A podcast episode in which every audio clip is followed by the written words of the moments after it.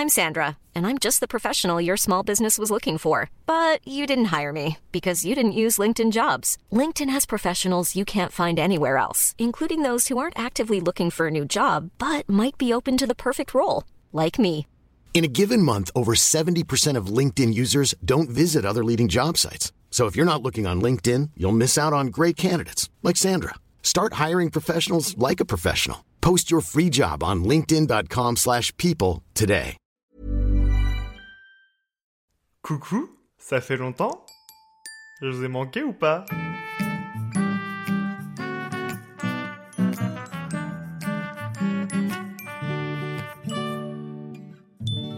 Bienvenue dans la saison 4 de Wesh, déjà. Ça fait un petit moment que je n'ai pas tourné de podcast et que j'ai pas publié, comme vous avez pu peut-être le constater si vous étiez des auditeurs assidus jusque-là. Je dis ça parce qu'on m'a vraiment demandé de revenir, donc euh, bah écoutez, c'est vrai que ça m'a un peu flatté l'ego. Et j'ai réalisé que, je manquais euh, quand même à certaines personnes, donc ça m'a fait super plaisir. Et ça a participé aussi au fait que, je sois là aujourd'hui euh, devant vous, enfin dans vos oreilles. Je vous ai laissé du coup avec la saison 3, la saison dernière, avec un épisode euh, un peu enflammé où je vous ai raconté mon histoire d'amour. À l'époque, euh, j'avais tourné cet épisode et c'était pour nos trois mois de relation, pour fêter nos trois mois. Et aujourd'hui, on vient de fêter les neuf mois. Et c'est aussi, malheureusement, la cause de pourquoi j'ai arrêté les podcasts et pourquoi j'ai mis aussi longtemps à revenir. Je vais pas vous faire euh, attendre plus longtemps. Le sujet du jour, vous l'avez vu en cliquant sur l'épisode. Je suis dépendant affectif. Je vais tout vous expliquer. Normalement, à la fin de cet épisode, vous aurez compris le pourquoi du comment, pourquoi je suis parti, pourquoi je reviens. Euh, ça participe au processus de, de guérison, entre guillemets. Je suis en train de faire des guillemets avec mes doigts, mais vous voyez pas, évidemment. Faut que je reprenne les codes, hein, excusez-moi. Ça...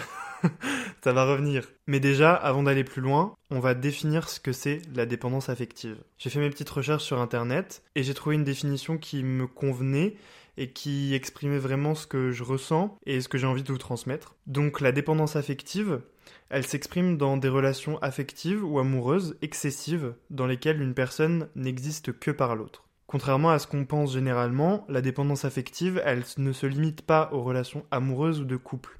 On peut aussi être dépendant affectif de ses parents, ses enfants ou ses amis. D'ailleurs, la plupart des personnes souffrant de dépendance affective n'ont pas conscience de leurs problèmes de dépendance. C'était mon problème au début. Et plutôt que de faire de l'introspection sur euh, leurs insatisfactions personnelles, elles chercheront en permanence à calmer leur angoisse. Et c'est par la recherche de l'amour et de la considération de l'autre qu'elles vont tenter de le faire. La question maintenant, c'est comment on peut reconnaître la dépendance affective? En gros, c'est quoi les symptômes? Je suis encore en train de faire des guillemets avec mes doigts, mais vous voyez toujours pas. La dépendance affective, elle se reconnaît par un besoin excessif d'être aimé, soutenu et valorisé par l'autre. La personne dépendante affective, en gros, elle est obsédée et vit à travers l'autre, croyant qu'elle n'est rien sans lui. Ayant peur de l'abandon, de la séparation et de la solitude, la personne dépendante affective fera tout pour plaire et agir en fonction de l'autre. Sa confiance et son estime de soi étant assez faibles, la personne dépendante affectivement va se sacrifier et s'assujettir à l'autre. Elle renie ainsi son identité, cela l'amenant à se sentir vide intérieurement,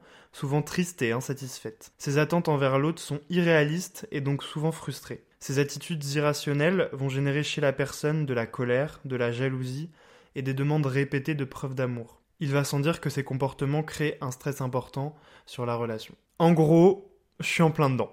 Ce que je viens de vous lire, c'est mon profil type depuis quelques mois. C'est c'est moi. C'est moi, c'est ce que je pense, c'est mes pensées, c'est et c'est ce que je dégage aussi, j'ai l'impression pour ceux qui me connaissent vraiment et c'est pas sain tout ça.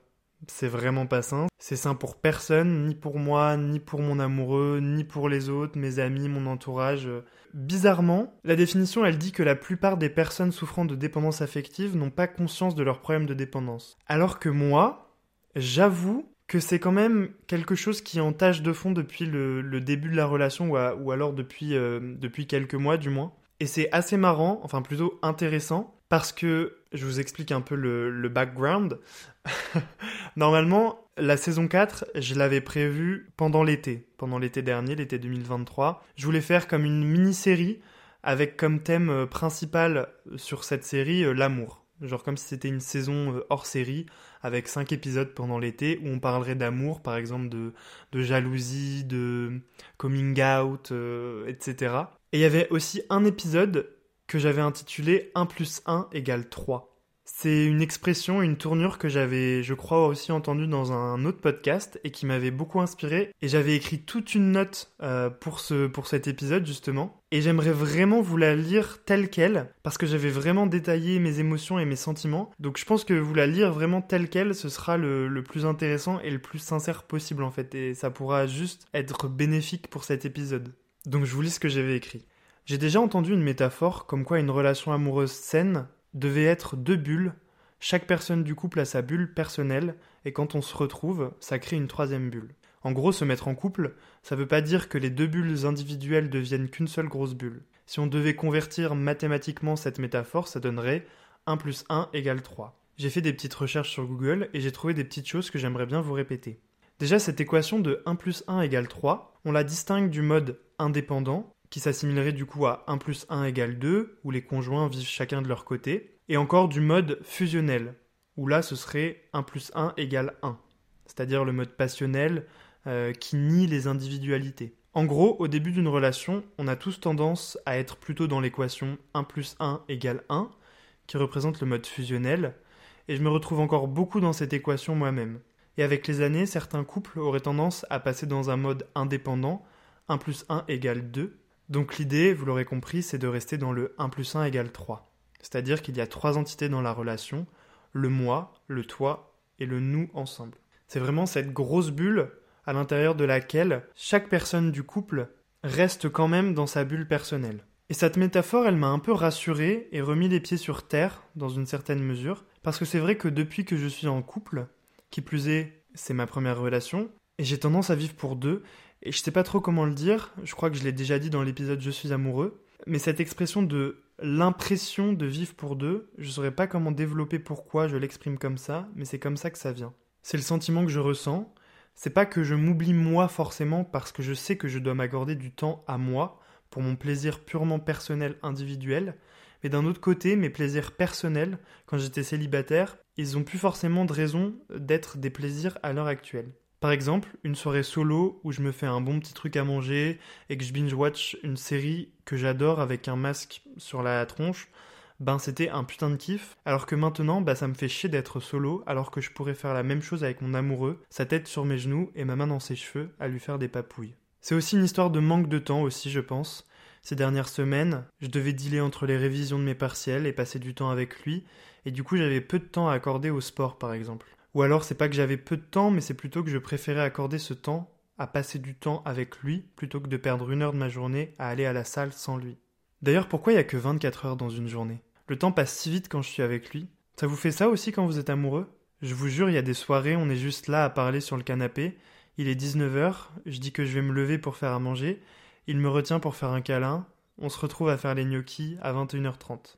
Vivre pour deux. C'est peut-être aussi ce sentiment de protection que je développe pour lui, je ne sais pas. Faut que je redescende quand même, parce que c'est pas un oisillon tombé du nid non plus. Je veux dire, il vivait très bien avant moi, il a aucunement besoin de protection au sens propre, vous voyez ce que je veux dire? Je sais pas si je m'exprime bien, mais c'est juste que j'ai toujours ce besoin de le savoir bien, heureux, en sécurité, même quand il est seul chez lui. Ça paraît ultra intrusif quand je l'exprime à voix haute. C'est un petit peu un sentiment qui me bouffe, et ça me fait chier parce que du coup, c'est un sentiment que j'ai pas quand on est ensemble, parce qu'il est avec moi, donc il n'y a pas de raison de ressentir ce que je vous ai décrit. Mais quand il est plus avec moi, bah je peux pas m'empêcher de ruminer ou d'angoisser. Je sais pas quel mot serait le plus approprié, mais vous voyez ce que je veux dire ou pas? Du genre, on vient de se quitter, il est au bout de la rue, je suis déjà là à imaginer une mauvaise rencontre sur le chemin entre chez moi et chez lui, enfin c'est nul. Faut que je nous laisse vivre un peu là. Après peut-être que je l'explique aussi par le fait qu'il ait vécu des trucs facile du tout dans sa vie, que moi-même j'ai jamais vécu, et à chaque fois que j'apprends un nouveau truc, un peu plus douloureux, à propos de son passé, ben je peux pas m'empêcher d'alimenter ce sentiment d'avoir besoin ou de devoir le protéger. Bref, on a du boulot là-dessus. Je peut-être me payer une thérapie cet été plutôt que de partir en vacances. En gros, le 1 plus 1 égale 3, il suggère le fait que quand tu es seul, eh ben tu vis aussi bien que quand vous êtes tous les deux. Le partenaire, il ne doit pas être là pour combler un manque, un vide.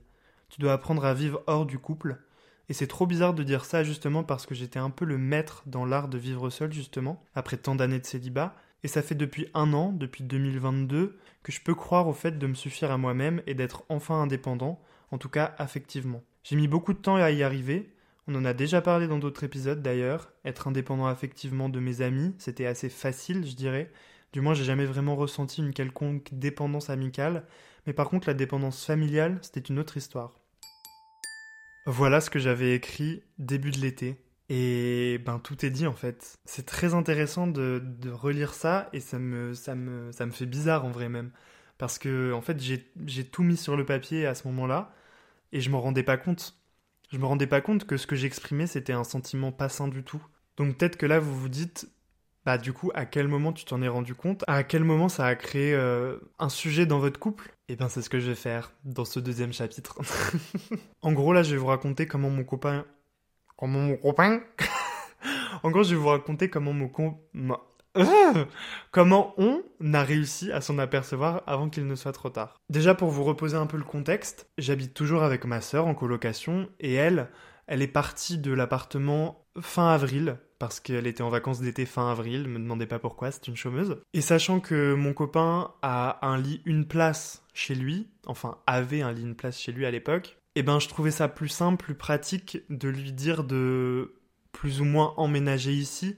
Je savais que ça allait être pour une période donnée, pour l'été, mais j'avais tellement ce sentiment, ce besoin d'être toujours avec lui, de, de profiter de chaque moment que la vie m'offrait en fait, j'avais pas envie de, de rater une seule seconde dans sa compagnie. Du coup, je me suis dit que c'était une bonne idée de lui proposer de laisser quelques affaires ici parce que de toute manière, il venait assez souvent. S'il venait pas chez moi, j'allais chez lui. Mais là, dans ce contexte où ma sœur n'était plus dans l'appartement, ben c'était la meilleure solution d'avoir un grand appartement pour, euh, pour nous deux en couple. Et on a vécu comme ça du coup jusqu'à fin août. Pendant cette période de temps, on a vécu des moments pas faciles, de son côté surtout, je vais pas du tout rentrer dans les détails, c'est pas le sujet, mais des, des, moments qui nous ont qui nous ont soudés, qui nous ont rapprochés, et je pense que c'était aussi bien pour le coup d'être ensemble à ce moment-là, d'être vraiment d'habiter ensemble, de de pas se lâcher parce que je pense qu'il avait besoin quand même de mon soutien j'ai essayé de, de, le soutenir euh, au mieux que je pouvais. Et même lui, on, a, en a parlé, il m'a, clairement dit que, que cette période-là, c'était,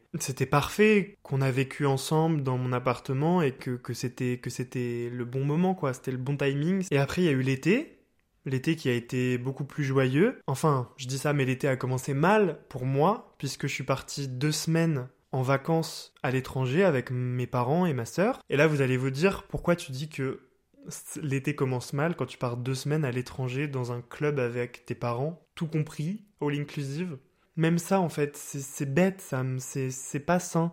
Je suis pas parti la tête tranquille parce que j'avais pas envie en fait de partir, j'avais envie de rester avec lui. Et du coup, ces deux semaines-là, je les ai vécues euh, assez difficilement quand même. J'ai réussi à mettre mes angoisses de côté, ma tristesse, on peut le dire, de côté, mon manque de côté pour essayer de profiter de l'instant présent avec euh, ma famille.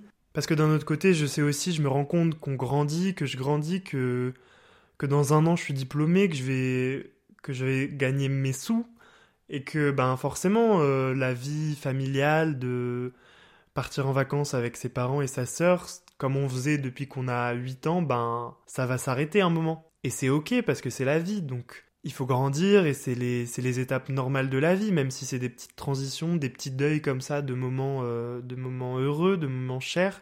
Et j'ai mal vécu ces vacances parce que j'étais à deux endroits différents dans ma tête en fait. Ou alors mon corps était en vacances à l'étranger avec mes parents et ma sœur, mais ma tête elle était à Nancy euh, avec mon copain. Et même si on se, contactait tous les jours, on s'envoyait des messages euh, au fil de la journée, on faisait un FaceTime par jour, et eh ben je l'ai quand même mal vécu et ce manque de deux semaines, c'était c'était trop pour moi parce qu'on était passé de tout à rien en fait, de de vivre depuis deux mois ensemble à plus rien pendant deux semaines et, et ça m'a fait mal. Raison de plus, quand je suis rentré de vacances, j'avais encore plus envie de profiter de chaque instant avec lui, de ne louper aucune, euh, aucune seconde. En plus, on était dans une routine qui s'installait euh, estivale, où euh, on n'a pas la pression des cours, des, du travail à rendre.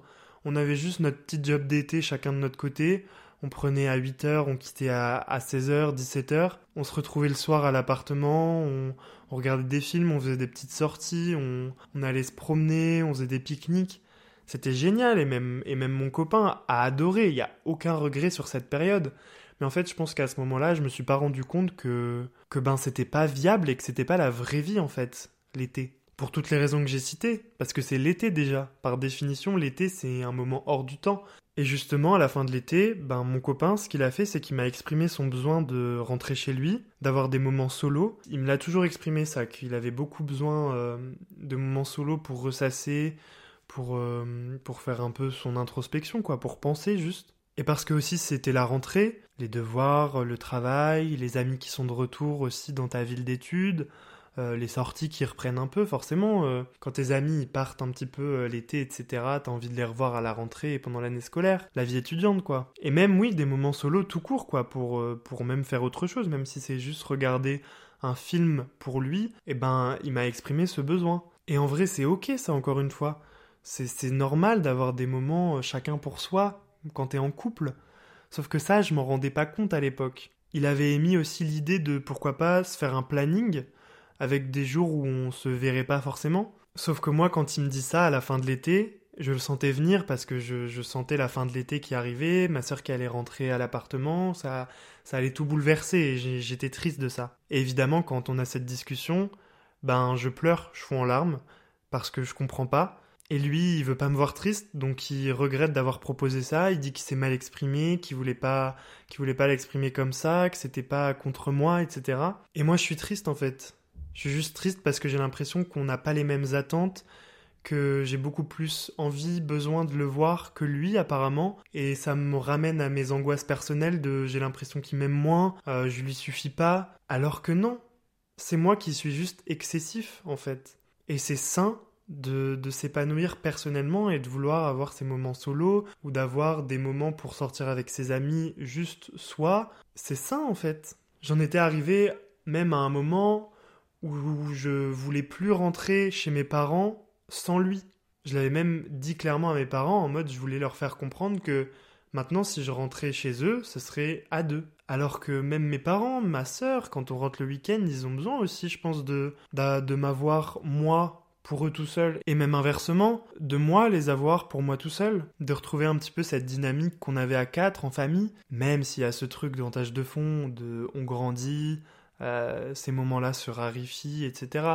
Mais quand même, tant qu'on peut perpétuer ça, pourquoi pas? Et encore une fois, c'est sans regret par rapport au fait que je l'ai ramené beaucoup de week-ends pendant l'été, que on rentrait presque tous les week-ends, tous les deux week-ends, et on rentrait à deux. Il s'entend super bien avec mes parents, mes parents l'adorent, lui adore mes parents, enfin, il est super bien accueilli, genre vraiment, euh, je suis trop content de ça. Et raison de plus, j'ai pas envie de gâcher ça en le ramenant tout le temps chez moi, j'ai pas envie que mes parents se lassent de lui ou même euh, lui jettent la pierre dans le sens où ben c'est lui qui m'éloigne de mes parents. Vous voyez ce que je veux dire?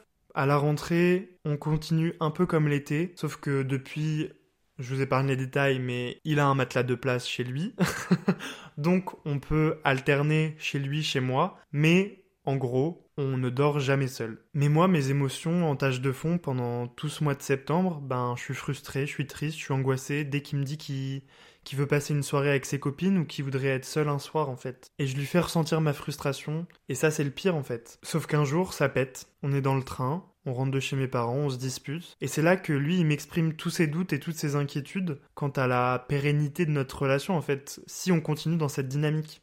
Au début, c'est des reproches, et encore une fois, je fonds en larmes, mais tout ce qu'il me dit, tout ce qu'il m'énonce, c'est lui qui même me pose le terme de dépendance affective, et en fait, j'entends tout ce qu'il me dit, et je sais tout ce qu'il me dit, c'est ça le pire. Mais par contre, toute cette discussion, même si c'était la pire discussion qu'on ait eue, je pense, une discussion très dure, mais il a fallu passer par là, mais cette discussion, elle était vraiment sur un fond d'amour intense. Et personne ne voulait rompre à ce moment-là. Il n'y avait vraiment pas cette option. C'était vraiment il faut que les choses changent parce que on a tous les deux envie, enfin lui en l'occurrence que moi j'étais encore dans ce schéma où, où j'étais angoissé, etc. Mais ça m'atteignait pas autant en fait. Je me bernais tout seul. J'avais l'impression qu'on était heureux dans le couple, mais non en fait. Et moi quand il me dit tout ça, quand il quand il me dit tout ce qui va pas chez moi, entre guillemets, quand il me dit que, que je l'oppresse, même si il avoue que c'est un, que c'est un terme un petit peu fort, et eh ben moi, je le, ça me fait comme un électrochoc en fait. Ça me fait comme un électrochoc. Et je prends conscience de tout. Et je prends conscience que, que tout ça, c'est pas sain. Et en vrai, je crois que ça me fait du bien aussi de mettre un mot sur ce que je ressens. Dépendance affective, j'en avais déjà entendu parler. Les jours suivant ben, cette dispute, je me suis renseigné, j'ai écouté des podcasts, j'ai lu des articles, etc.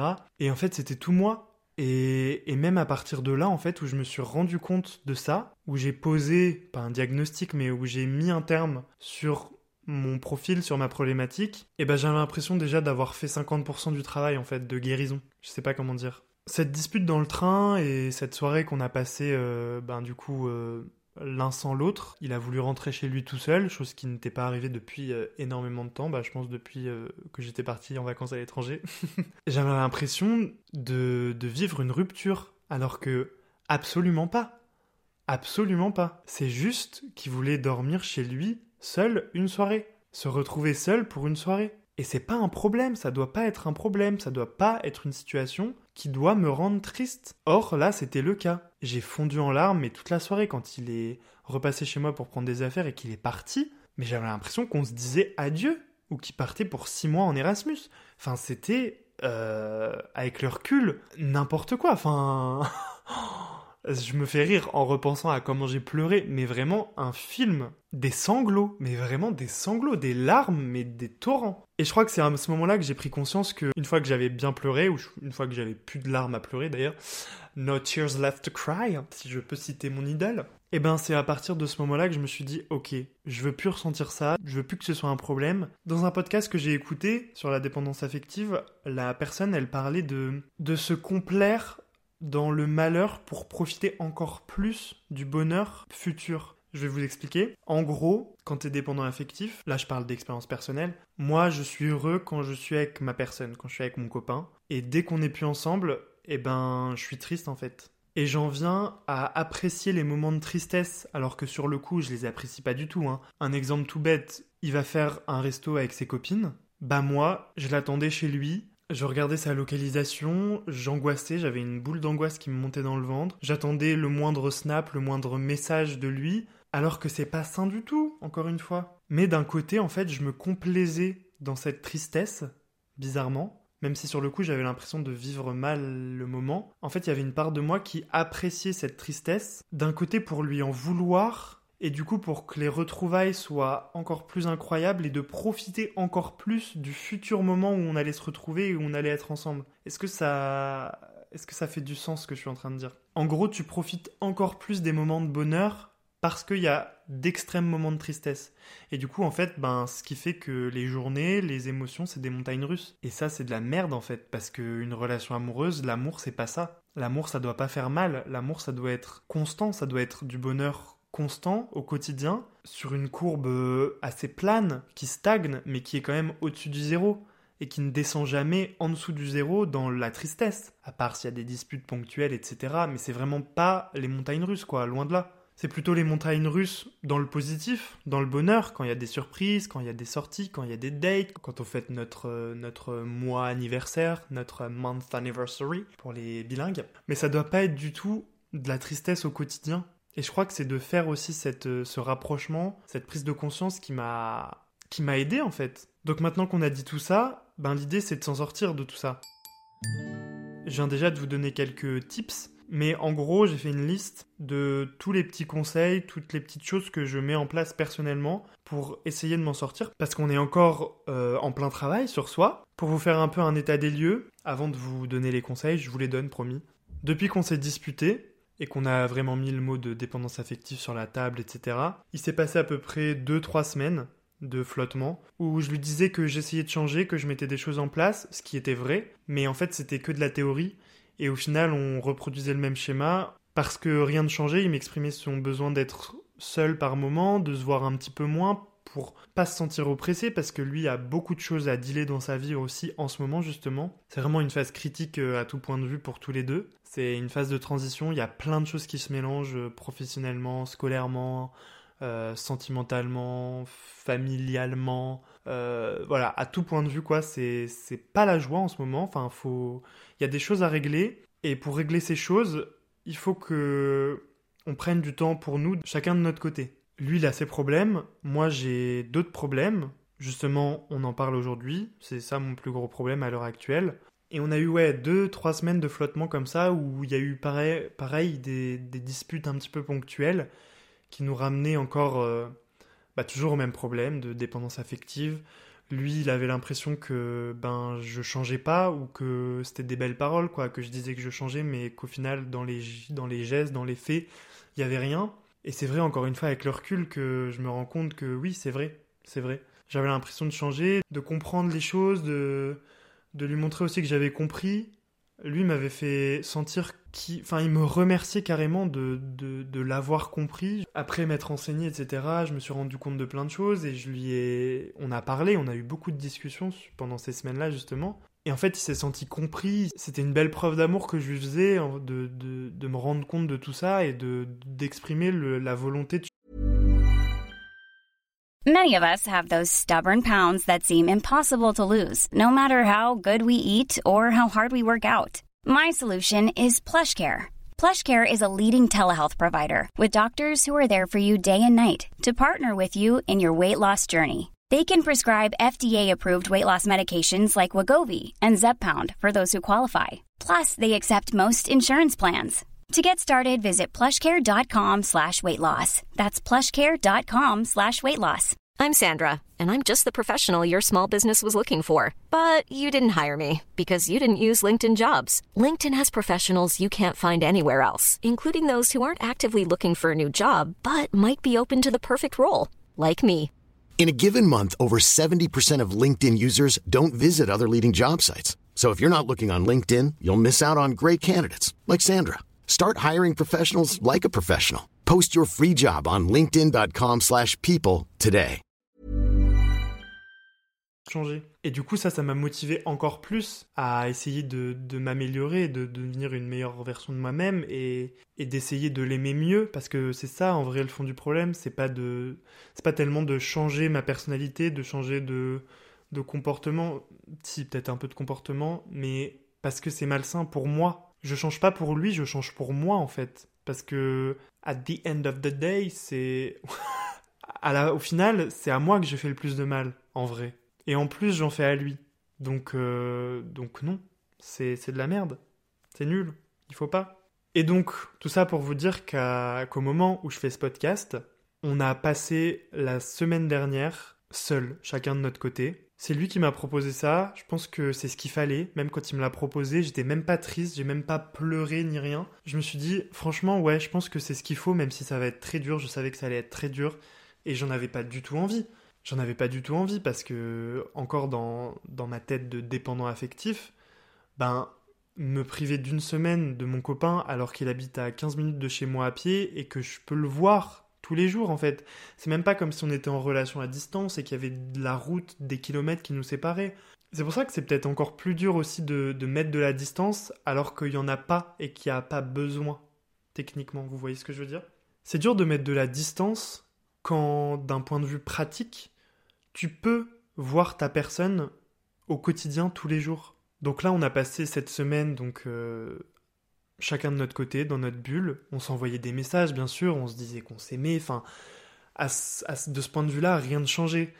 Mais on a vraiment pris ce temps pour nous, lui pour euh, régler ses problèmes, euh, penser, gérer tout ce qu'il avait à gérer dans sa vie, revoir, revoir des amis, etc., sortir un petit peu. Moi aussi, moi aussi, j'ai fait ça. J'ai, je suis sorti, j'ai revu mes amis, je me suis un peu réouvert euh, aux autres. Je suis rentré seul chez mes parents. J'ai, j'ai essayé de faire des choses aussi pour moi tout seul, apprécier de, de regarder une série tout seul, reprendre le sport, réfléchir à reprendre les podcasts. Et ça m'a fait beaucoup de bien en fait. Même si c'était un petit peu les montagnes russes au quotidien, c'est vrai, il y avait des, des périodes au sein de la journée où je me disais Vraiment, cette semaine, c'est bénéfique, je le sens. On va repartir sur des bonnes bases et ça va être super. C'est vraiment ce qu'il nous fallait. Et après, il y avait l'heure d'après, j'étais en mode c'est trop long, c'est ça fait même pas moitié de la semaine, comment je vais pouvoir tenir? J'ai envie de le sentir, j'ai envie de l'embrasser, de, le, le serrer contre moi, je j'ai envie de le voir quoi. Mais c'est passé. Et le plus dur, c'est que pendant cette semaine, justement, au milieu de la semaine, c'était le jour où on fêtait nos 9 mois. Et ça fait 9 mois en fait qu'on fête notre début de relation tous les mois. Et du coup là, c'était d'autant plus dur de se dire que j'allais pas passer ce jour-là avec lui. Du coup, j'ai eu une idée, plutôt que de casser le challenge de pas se voir pendant la semaine, je me suis dit, le jour des 9 mois, je vais préparer un, petit colis que j'ai été déposé euh, au petit matin avant mes cours devant sa porte, comme ça il allait le voir quand il allait sortir de chez lui. Il y avait des petits cadeaux dedans et aussi une lettre, une petite carte qui lui proposait, enfin qui lui donnait rendez-vous, du coup le lundi suivant. Donc techniquement le premier jour où on devait se revoir, je vous dis techniquement parce que vous allez comprendre après, où je lui proposais, euh, où je lui donnais rendez-vous, là où tout avait commencé en fait pour, euh, pour revivre notre premier date j'avais envie de, de, revivre notre premier date parce que l'idée de cette semaine, c'était de, de prendre du temps pour soi, pour repartir du bon pied, de, de réapprendre à, à s'épanouir individuellement pour, pour pouvoir mieux s'épanouir ensemble. Et du coup, je me suis dit, quoi de mieux pour repartir sur des bonnes bases et pas reproduire des schémas, euh, des schémas toxiques, sachant que lui aussi m'exprimait ce besoin de retrouver la relation qu'on avait au début, que c'est ça vraiment qui qu'il aimait et qu'on a un peu perdu. Et du coup, je me suis dit quoi de mieux pour retrouver euh, la relation saine qu'on avait au début que ben, de revivre le premier date en fait. Et c'est pour ça que ben, je l'ai invité à, revivre le premier date. Et ce deuxième premier date, à l'heure où je vous parle, eh ben c'est dans deux heures. Donc faudrait peut-être que j'aille me préparer, remettre euh, ma tenue. J'ai l'impression que c'est un déguisement. Et j'ai trop hâte de revivre ce moment avec lui. Bon, sur le papier, ça paraît génial. Peut-être que vous allez vous dire, waouh, Coco est super romantique. Ce que j'apprécierais parce que je trouve que, en effet, je suis, très romantique.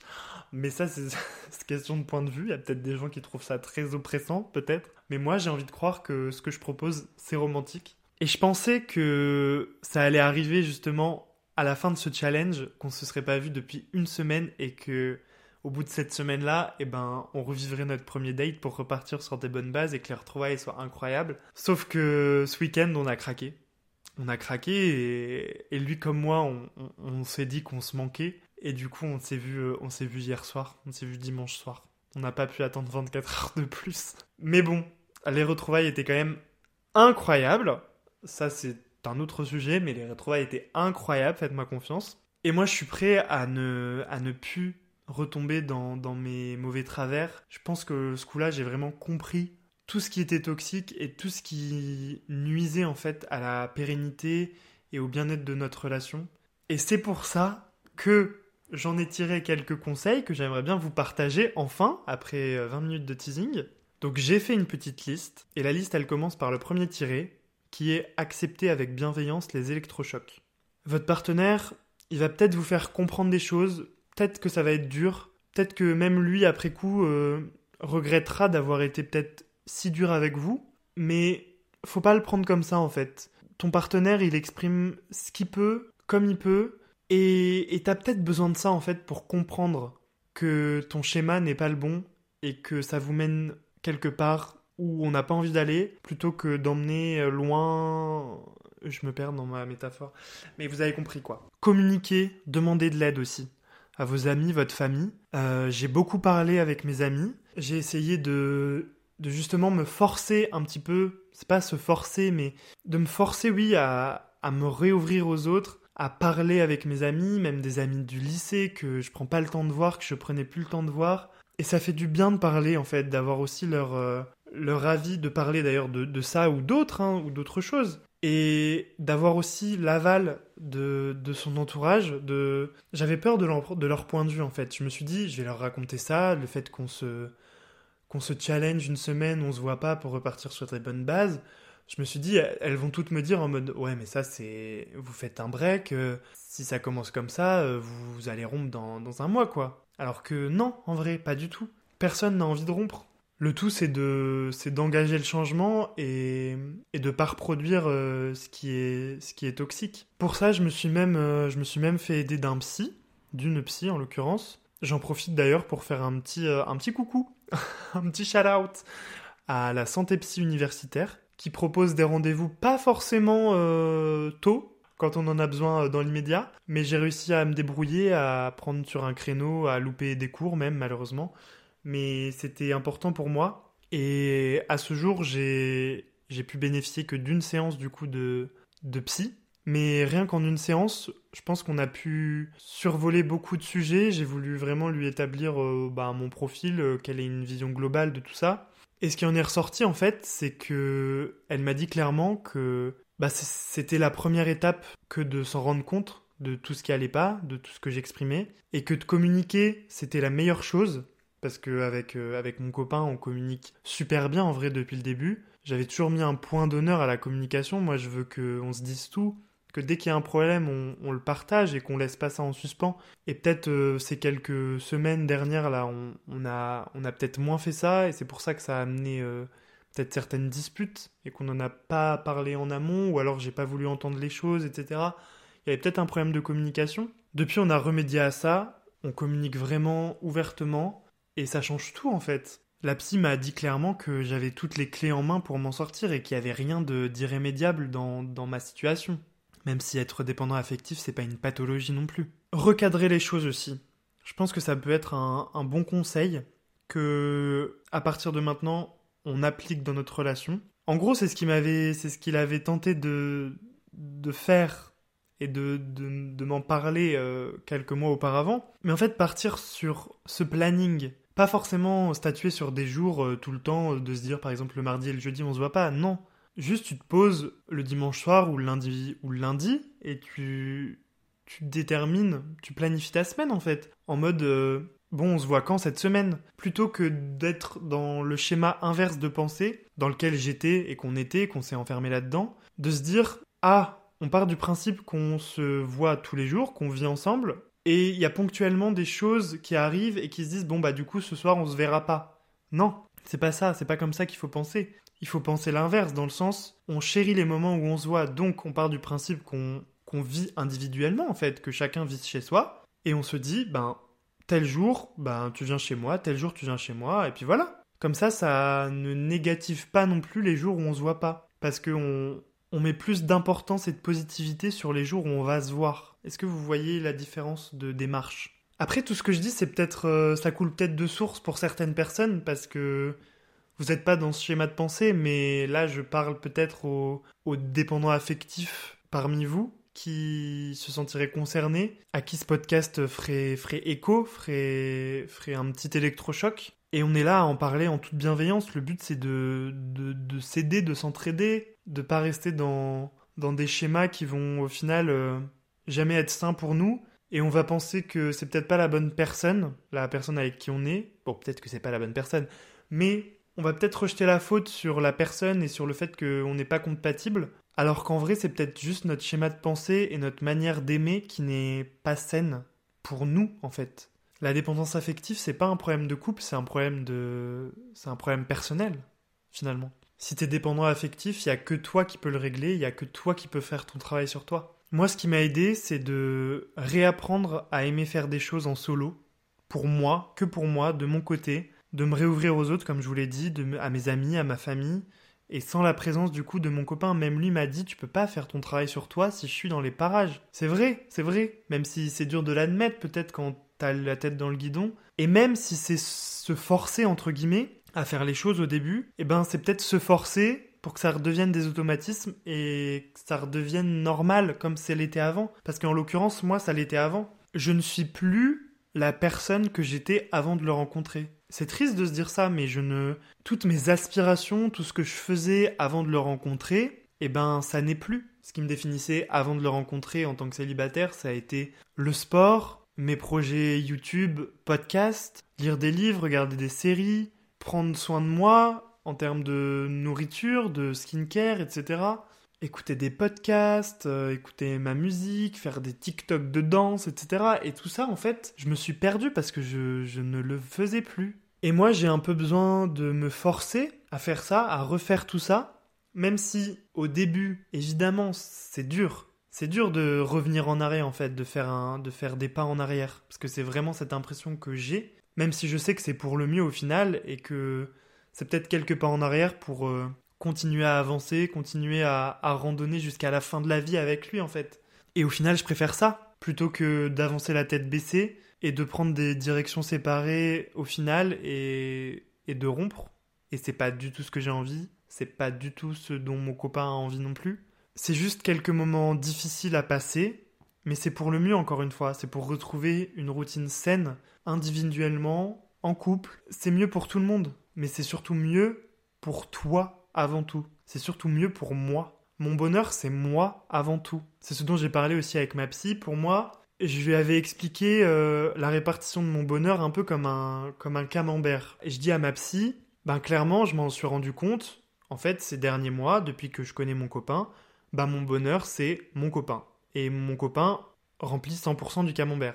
Et je lui dis, parce que je pensais que j'avais fait le chemin et que j'avais trouvé la solution, je lui dis, je pense qu'il faut que je réfléchisse autrement et que plutôt que mon copain remplisse tout le camembert, faudrait qu'il remplisse 50% du camembert, parce que quand même c'est mon copain, donc c'est la, au moins la moitié de mon bonheur, et je mets 25% pour moi, mon bonheur personnel, et je mets les autres derniers 25% pour tout ce qui fait moi, à savoir euh, mes amis, ma famille, mes projets, mes hobbies, mon sport, etc mon envie d'avoir un chien, ma passion pour les chiens. Et la psy, elle m'a arrêté tout de suite en fait. Elle m'a dit bah non, vraiment pas Corentin. Votre bonheur, c'est 100% vous. C'est vous qui êtes au centre de votre bonheur, c'est votre bonheur vient de vous et le reste, ça rayonne autour de vous. On est des petits soleils en fait tous. Et, et chacun d'entre nous, on est à la petite boule de feu et tout ce qui vient se greffer autour en fait, ben c'est les rayons du soleil. Et forcément, les rayons du soleil, ils ont besoin d'être là pour que le soleil brille. Et s'ils étaient pas là, ben le soleil il brillerait peut-être moins fort. Mais au final, même quand il y a des nuages, même quand le ciel est couvert, ben le soleil, le soleil il est toujours là, la boule de feu elle est toujours là. Et c'est nous en fait, on est toujours là, on ne doit pas s'oublier. On vit pour nous avant tout, on est les experts de notre vie. Et on peut pas dépendre de quelqu'un pour être heureux. Parce qu'il faut apprendre à être heureux soi-même grâce à soi. On doit apprendre à être son propre fournisseur de bonheur en fait. Parce que c'est pas sain de d'attendre des autres, de dépendre des autres. Mais ça, c'est apprendre à contrôler ses émotions, et comme je l'ai dit, je le répète, c'est dur. Il y aura des larmes, mais les moments durs, ils sont durs sur le coup, mais c'est bénéfique pour la vie après. Et j'ai passé une soirée avec une amie, justement, on a parlé pendant trois heures de, de nos relations respectives, parce qu'elle aussi, elle était un petit peu euh, dans ce même schéma, on a eu des, similitudes. Et elle m'a dit, je me suis rendu compte d'un truc, c'est que je suis fan de mon mec, elle m'a dit. Elle m'a dit, je suis fan de lui. Elle me dit, oublie pas qu'à la base, il est tombé amoureux de toi pour ce que t'étais avant de le rencontrer, en fait. Et ça, ça m'a fait un choc, parce que ça veut, bah, en fait, ça veut tout dire. Et quand je prends de la perspective, et quand je prends de la perspective par rapport à ce qu'elle me dit là, de me dire que mon copain est tombé amoureux de moi, en partie évidemment, pour ce que j'étais, pour ce que je faisais avant de le connaître. Mais je me dis, mais du coup, maintenant, il m'admire pourquoi en fait? Parce que je lui fais des câlins et je lui fais des cadeaux? C'est pas, c'est pas la vie, c'est pas sain, c'est pas, c'est pas pérenne, c'est pas périn, c'est pas pérenne, c'est pas, c'est pas viable en fait. Moi, j'ai envie que mon, mon copain, il me soutienne dans mes projets, mais donc pour qu'il me soutienne dans mes projets, ben faut que j'en ai des projets déjà. C'est pour ça que j'ai repris le podcast. Parce que j'ai aussi envie qu'il écoute mes podcasts, j'ai envie d'un peu de, de le rendre fier, de, de, mener à bien des projets, etc. Que ça me, que je m'épanouisse sur mon plan individuel, que je reprenne le sport. Je me suis inscrit à, à une course dans deux mois là. Donc j'ai cet objectif en tête et je me dis en fait, je combine mes bonheurs personnels que j'avais avant au bonheur d'être avec lui et de continuer ma vie avec lui. Parce que cette course, par exemple, je l'ai faite l'année dernière et ma famille est venue m'encourager. Mais là, je me dis, si en plus de ma famille qui vient m'encourager, il est là pour m'encourager, c'est trop bien en fait. Enfin, je me projette déjà et je me dis, je fais un truc pour moi, mais en même temps, je vais peut-être potentiellement rendre fier les personnes que j'aime.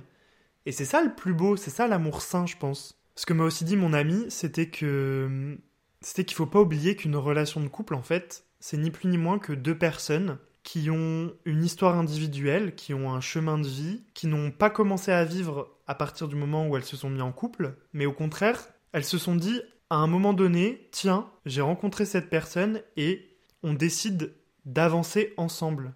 Mais avancer ensemble, c'est pas renier tout ce qui fait de nous ce qu'on est, c'est pas renier tout le chemin qu'on a déjà fait avant individuellement. C'est poursuivre ce chemin en bénéficiant de l'amour de l'autre, de, tout ce que peut apporter l'autre en bonus. Mais c'est pas changer de chemin, c'est pas changer de voie. C'est juste en fait deux individus qui se sont rencontrés à un instant T et qui se sont rendus compte qu'ils voulaient aller dans la même direction au final et qui se sont dit ben pourquoi pas y aller ensemble, peut-être que ça sera plus facile, peut-être que ça sera plus heureux et let's go en fait. Et c'est ça l'amour sain en fait finalement. Et c'est ça finalement le 1 plus 1 égale 3 si j'en revenais au, début du podcast. J'avais tout dit en fait dans l'épisode que je voulais faire à la base. 1 plus 1 égale 3. C'est une grosse bulle, et avec à l'intérieur de la grosse bulle, deux petites bulles, et dans chaque petite bulle, il y a le partenaire et l'autre partenaire. Faut que chaque membre du couple garde sa petite bulle personnelle pour pouvoir faire grossir la bulle commune en fait, mais sans faire péter la petite bulle individuelle. Sauf que moi, ma petite bulle individuelle, ben, elle était pétée depuis quelques mois. Et je pense que j'essayais aussi d'éclater celle de mon copain, alors que lui n'avait pas envie. Et du coup, c'était bénéfique pour personne. Donc c'est pour ça que j'ai envie de, recréer les petites bulles en fait.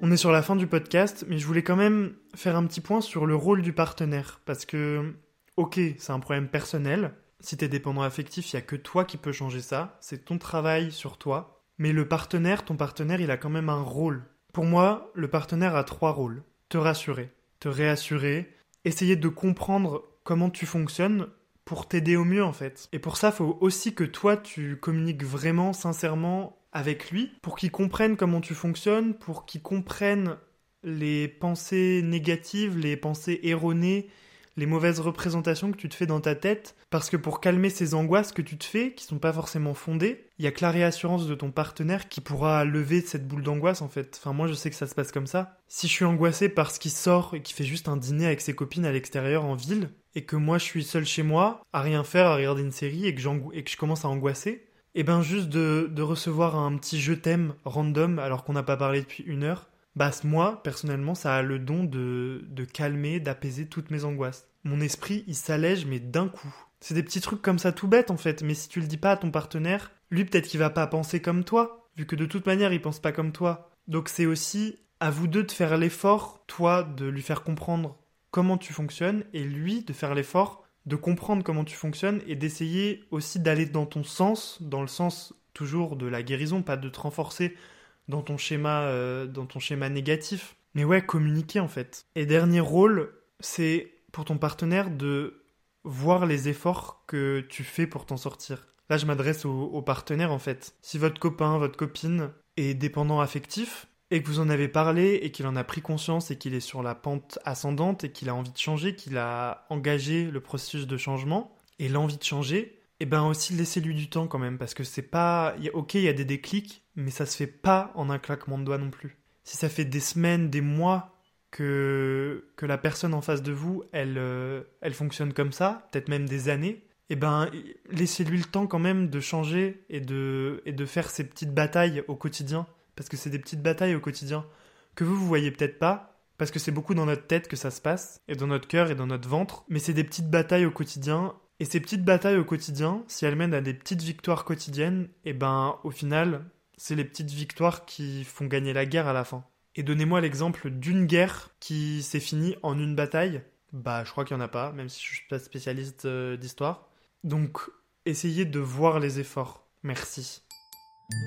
Pour conclure, je pense que j'ai fait le tour. Je sais pas du tout depuis combien de temps je parle, mais je pense beaucoup pour un premier épisode et pour un retour. Mais en même temps, j'avais des choses à dire, comme vous avez pu le comprendre. Et fallait que, fallait que je m'exprime pour qu'on reparte tout le monde sur des bonnes bases, pour que moi je reparte sur des bonnes bases personnelles, que je reparte sur des bonnes bases avec mon amoureux, que je reparte sur des bonnes bases avec vous pour le podcast. Fallait qu'on, fallait qu'on fasse un état des de tout ça. Et je suis content de l'avoir fait et je suis trop heureux que vous puissiez entendre ce que je vous raconte aujourd'hui. Parce que je suis persuadé que de tourner cet épisode et de le publier, ben ça participe grandement à mon processus de, guérison en fait. Et toute cette saison, je pense que je vais la la tourner autour de j'ai l'impression de ouais de faire un comeback. Je renais de mes cendres pour mieux, euh, pour, bah, pour, mieux, pour mieux vivre finalement. En fait, cette saison, je me recentre sur moi-même. J'ai beaucoup de choses à gérer euh, dans ma vie cette année, mais je tiens vraiment quand même à continuer ce projet de podcast parce que ça m'anime en vrai. Ça m'anime et c'est pour ça que j'ai changé aussi la, couleur de la cover du podcast. Je sais pas si vous avez remarqué. J'avais un petit peu envie de, renouveau. Bon, c'est pas la première fois que je change la cover en fonction des saisons de podcast, mais euh, je sais pas, je voulais une couleur un peu un peu pure, un peu un peu neutre en même temps. Une couleur qui fait un peu triste mais un peu heureux en même temps, qui la couleur de, de ma renaissance en fait. mais je suis qui? Tu es qui toi, dégoûtant Et en plus, j'ai vraiment, je pensais ne plus avoir envie, ne plus avoir besoin de, mener à bien ce projet de podcast. J'avais plus d'idées, j'avais plus de, ouais, ça m'animait plus, mais en fait si, j'ai adoré la revenir. Je sais pas si vous avez vu passer mes petits mes petits posts de promo sur Instagram, sur TikTok. Mais en fait, ça, j'étais comme un dingue. Je pense que vous réalisez pas comment j'étais comme un dingue juste de poster une story avec la couleur, la nouvelle couleur du podcast, avec juste marqué Miss Me, comme si je me prenais pour Dua Lipa qui annonçait sa nouvelle era là, et son nouvel album. Et mon TikTok euh, en reprenant l'audio des Kardashians comme si c'était une nouvelle des saisons des Kardashians. Enfin, j'aime trop la création de contenu en fait. Et je suis trop content de reprendre parce que vraiment c'est un truc qui m'anime et qui me passionne. Je suis comme un fou, alors que j'ai vraiment 90 abonnés sur le compte du podcast, mais je suis comme un fou. J'ai l'impression que, oui, que je suis Rihanna qui annonce un nouvel album en fait. Et laissez-moi croire ça. Merde, c'est mon bonheur personnel. Ça participe à ma guérison. Tout ça pour dire que je suis content que, mon copain ait pu mettre ça sur la table avant qu'il soit trop tard et que ça ait pu euh, sauver ma, ma relation, notre relation, euh, tant qu'il était encore temps. Et j'ai envie de vous dire, et j'ai envie de lui dire surtout, je m'adresse à toi, euh, Coco, mon petit cœur d'amour, mon petit chat. Moi, je suis cucu. Mais je préfère tout recommencer avec toi mille fois plutôt que de tout recommencer avec quelqu'un d'autre. Allez, je vous laisse là-dessus. À la semaine prochaine, ou pas. Je sais pas quand, on publiera le prochain, mais, euh, mais à bientôt, ça c'est sûr. À très vite pour un prochain épisode. Et puis, puis wesh quoi.